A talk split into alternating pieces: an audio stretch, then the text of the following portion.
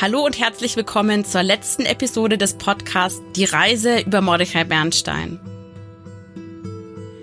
Bernstein kommt 1948 nach Deutschland. Hier reist er durch das Land, um unermüdlich und akribisch Spuren jüdischen Lebens zusammenzutragen. Sehr geehrter Herr Dr. Fischer, leider muss ich Ihnen mitteilen, dass Herr Bernstein ganz plötzlich abgereist ist. Die neue Adresse von Herrn Bernstein lautet Instituto Cientifico Judío. Für Herrn Bernstein Pasteur 633, Buenos Aires, Republik Argentinien. Vielleicht staunt der Leiter des Stadt- und Stiftsarchiv in Aschaffenburg, Willibald Fischer, im Januar 1952, als er dieses Schreiben in den Händen hält. Denn eigentlich hat Mordechai Bernstein beharrlich Briefe geschrieben, um alle Details zur jüdischen Geschichte Aschaffenburgs zu erhalten. Und nun ist er plötzlich weg. Und jetzt? Buenos Aires.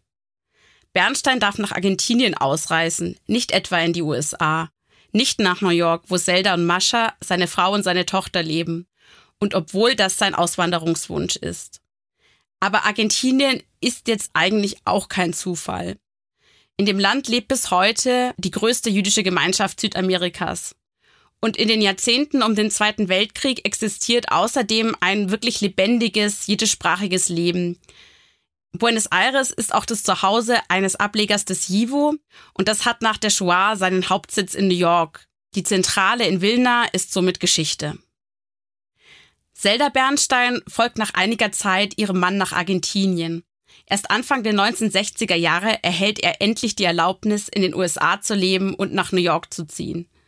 Seine Tochter sieht Bernstein das erste Mal 1959 wieder, also 19 Jahre nach der dramatischen Festnahme durch den NKWD.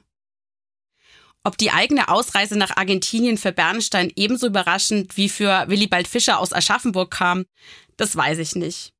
Aber auf seiner Durchgangsstation in Deutschland hat er sich tief in die deutsch-jüdische Geschichte eingegraben.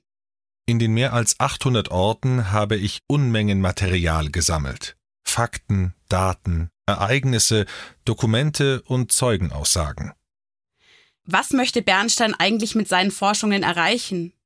Vielleicht blicken wir für diese Frage in das eher verschlafene Schneitach nicht weit von Nürnberg. Und während meines Verweilens in Schneitach wurde ich wirklich überrascht, denn solch einen Reichtum und solch eine Pracht hatte ich nie zuvor an einem Ort gesehen. Mehr als zehn Tora-Rollen, ein paar Dutzend silberne und vergoldete Tora-Kronen, Rimonim und Tora-Schilder, Chanukah-Lampen, Schabbatleuchter, Shiviti-Licht und Wandlampen, Tora-Vorhänge, Mäntelchen, Tischtücher und bestickte kleine Vorhänge, Kidduschbecher, Havdalah-Teller, Beschneidungsmesser und ein paar hundert bestickte und bemalte Wimpel, also Torabinder.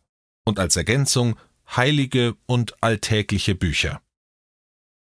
Bernstein ist nicht zufällig in Schneitach und beschreibt diese Objekte. Beauftragt haben ihn die sogenannte Jewish Restitution Successor Organization, JRSO, und die Jewish Cultural Reconstruction, JCR, das klingt jetzt vielleicht ein bisschen kompliziert, aber es handelt sich dabei um sogenannte Treuhandorganisationen. Treuhandorganisationen verwahren und verwalten die Besitztümer anderer Personen oder Institutionen vorübergehend. Und die JRSO und die JCR beschäftigen sich nach dem Zweiten Weltkrieg zusammen einige Zeit lang mit der Rückgabe geraubter jüdischer Güter. Warum ist das überhaupt notwendig? Dazu ein paar Worte über den Nationalsozialismus. Für den Nationalsozialismus bedeutet Vernichtung nicht nur die des physischen Lebens, sondern auch die der kulturellen Traditionen. In Deutschland selbst und in den besetzten Ländern raffen die Nationalsozialisten in Gemeinden, von Institutionen und Privatleuten eine nicht mehr rekonstruierbare Zahl an Büchern und Gegenständen zusammen. Und nach dem Krieg stellt sich dann die Frage, in welche Hände diese Gegenstände nun zurückgegeben werden sollen. Denn sechs Millionen Jüdinnen und Juden haben ihr Leben verloren und auch die Infrastruktur der jüdischen Institutionen ist ja jetzt nicht mehr wirklich vorhanden. Die Problematik zeigt sich sehr deutlich am Beispiel des JIVO. Vom JIVO haben wir ja jetzt schon öfter mal gehört im Laufe des Podcasts. Schon unmittelbar nach dem Krieg werden über 100.000 Bücher aus dem Bestand des Jivo in Frankfurt gefunden. Und in der Regel würde jetzt eigentlich das Territorialprinzip greifen. Das heißt, die Gegenstände würden an ihren Ursprungsort zurückgegeben werden, also Wilna. Auch wenn das Jivo mittlerweile schon in New York sitzt. Aber das Jivo kann in diesem besonderen Fall seine Besitzrechte geltend machen und erhält die Bücher und die Bücher werden nach New York verschickt. Der Fall, der verweist aber auf ein Grundanliegen der Treuhandorganisationen. Sie möchten jüdisches Kulturgut in jüdische Hände an Orte geben, an denen Jüdinnen und Juden leben. Amerika, Israel. An jüdisches Leben in Deutschland glauben sie nicht mehr. Bernstein reist nach Schneitach, um die vorhin genannten Ritualgegenstände zu inventarisieren. In Schneitach liegt eine besondere Situation vor. Dort wird die Synagoge in der NS-Zeit geplündert und zwangsverkauft. Und danach richtet der Leiter des Heimatmuseums in den Räumen der Synagoge Ausstellungsräume ein. Und nach dem Krieg verbleiben die eben beschriebenen Ritualgegenstände auch zunächst in diesem Heimatmuseum. Als die JCA die Gegenstände einfordert, kommt es dann aber letztendlich zu einer Einigung.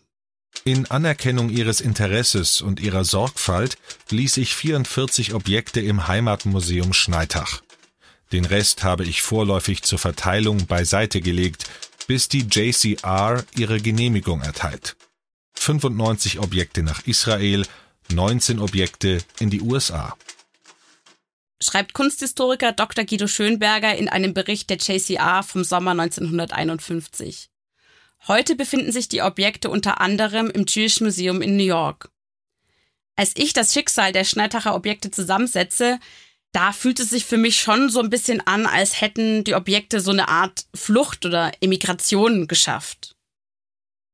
Bernstein sucht auch im Auftrag des JIVO jüdisches Schriftgut in Archiven und auf einige Forschungen begibt er sich auch aus eigenem Antrieb.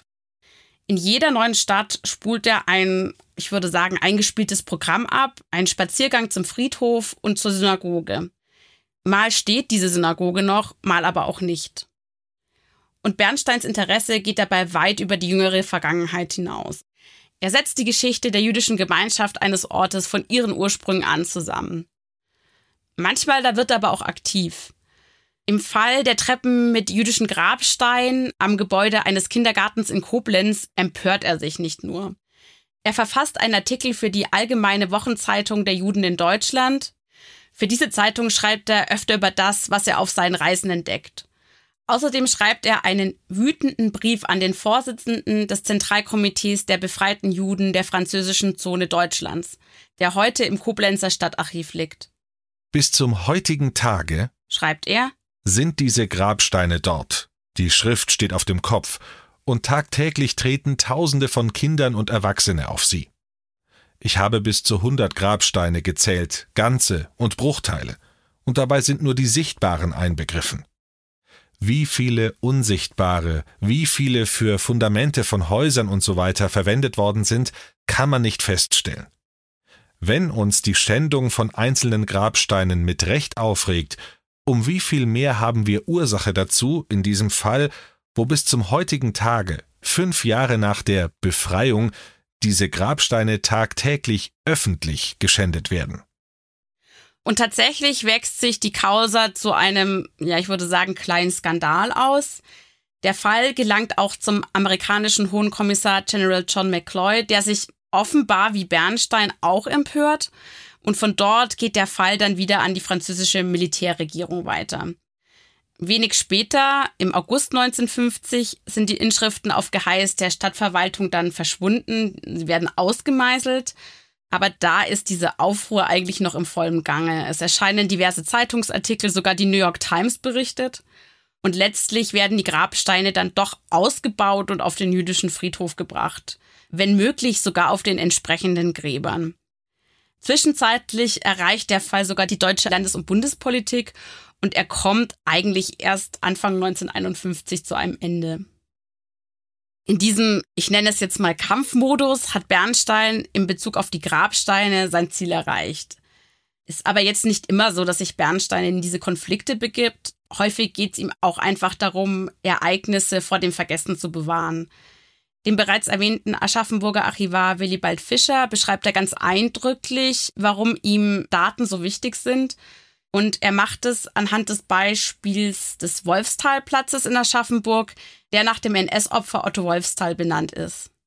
Ich befasse mich mit kulturhistorischen Tatsachen, und in diesem Fall verdient das durch den Stadtrat aufgestellte Denkmal sowie die Nennung dieses Platzes mit dem Namen Wolfstalplatz verewigt zu werden.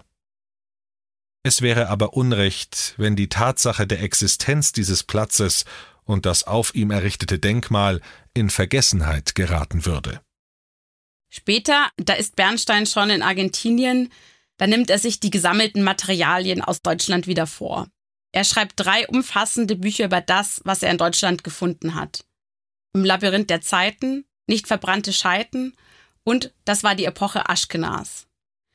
In jedem Kapitel baut er wirklich ein Puzzle zusammen. Er rekonstruiert die Geschichte jüdischer Gemeinschaften vom ersten Moment bis in seine eigene Gegenwart. Und oft vergleicht er dabei Verfolgungen und Vertreibungen der Vergangenheit, wie zum Beispiel im Mittelalter, mit der NS-Zeit. Sich auf die Spuren der verschwundenen, zerstörten Vergangenheit zu machen. Und letztendlich kommt er beim Schreiben auch wieder bei seiner eigenen Familiengeschichte an. Er erzählt von seinem Besuch in Goslar, wo er im Schloss das Archiv der Königsberger jüdischen Gemeinde gefunden hat. Er bekommt Einblick in Unterlagen und entdeckt die Personalakte des Predigers Selig Goldin, eines Vorfahren. Nach der dreibändigen Serie zu seinen Forschungen in Deutschland setzt sich Bernstein aber nicht etwa zur Ruhe. Er beschäftigt sich eigentlich lebenslang mit den Themen, die ihn faszinieren. He was working all the time. He was feverishly working to complete all of the work that he had planned. Er arbeitete die ganze Zeit. Er arbeitete fieberhaft daran, alle geplanten Arbeiten zu beenden, und er starb, bevor er mehrere Projekte abgeschlossen hatte, an denen er arbeitete. Ein Wörterbuch mit jiddischen Spitznamen, glaube ich. And he died before he finished several projects. He was working on a, I believe, a dictionary of uh, Yiddish nicknames. And and he was working even in the hospital when he was dying. He was working feverishly in editing. Und er arbeitete sogar im Krankenhaus. Als er im Sterben lag, arbeitete er fieberhaft und redigierte. Sagt seine Enkelin Karen Leon. Bernstein nennt seine Forschungen in Deutschland in seinen Büchern übrigens Studienreise. Und da wären wir jetzt auch wieder bei diesem Thema Reise. Ein letztes Mal hören wir nun Karen Leon. He was shaped by one world and chose to take that information into another and then transform himself again. So there was no static quality to his life. Er wurde von einer Welt geprägt und nahm dann das Wissen in eine andere Welt mit.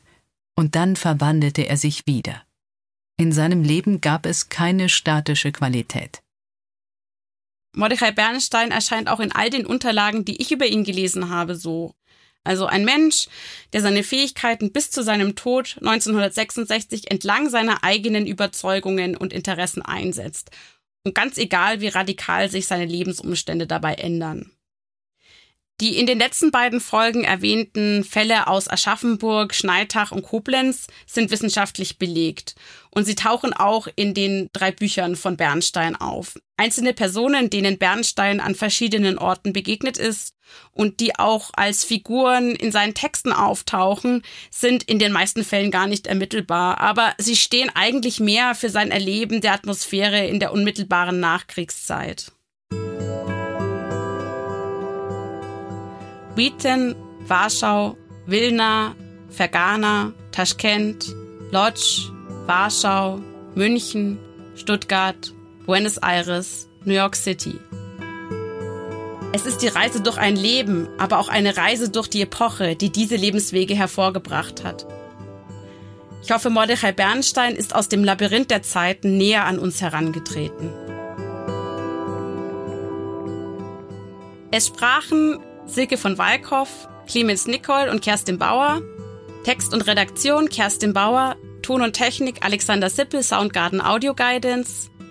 Danke an das Team des Jüdischen Museums München, Bernhard Purin, Lilian Harlander, Aline Winkler.